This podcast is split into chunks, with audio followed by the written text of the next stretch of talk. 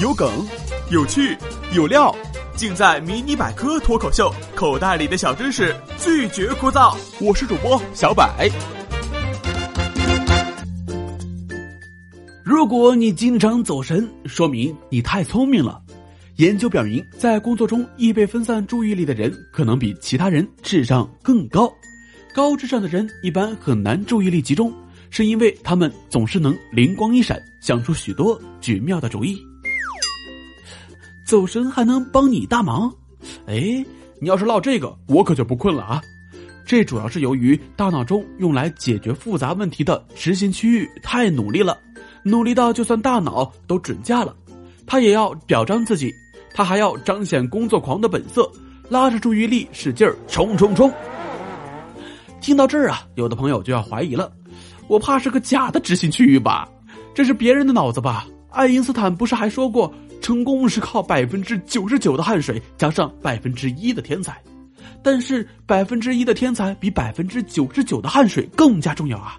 请永远不要低估你脑子里的执行区域，人家研究人员都说了。走神儿最多可以占据我们清醒状态下三分之一的时间，是一种重要的认知状态。在这种状态下，我们可能在不知不觉中将注意力从当前的工作转向到梳理日常生活中的重要问题。要知道，就算是全神贯注，也不一定能解决问题啊。看书马冬梅，合书，呃，马什么梅？翻书马冬梅，合书。呃，什么都没，翻书，马东什么来着？考试，呃，孙红雷。哎，别担心，研究人员在做实验的时候啊，请的志愿者不是最强大脑，而是满大街的吃瓜群众。志愿者也不需要做什么特别复杂的事情，只需要躺在扫描仪里边，有一串数字出现在屏幕上，赶紧按下按键就对了。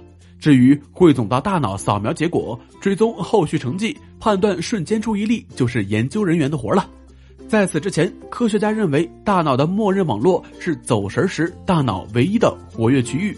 大脑默认网络同日常轻松的智力活动有关，包括内侧前额叶皮质、后扣带回皮质和颞顶联合区。但是这项研究却发现，大脑的执行网络负责解决高度复杂的问题。由侧面前额叶皮质和背面后扣带回皮质构成。原来执行网络竟然是个狼人，隐藏技能十分啊！大脑活动的数量和质量表明，尝试解决复杂问题的人应先停下来，转而从事更加简单的工作，让思绪自由飘荡。克里斯托夫教授说过：“你在走神的时候，可能并没有取得直接目标，比如在课堂上读书或集中注意力听讲。”但思绪可能已经利用这一段时间去解决你人生中更为重要的问题了。没错，走神也都不是好的。我有一个朋友，他就特别容易走神儿。一次，他舀了一袋洗衣粉准备洗衣服，结果啊，一走神儿给送嘴里了。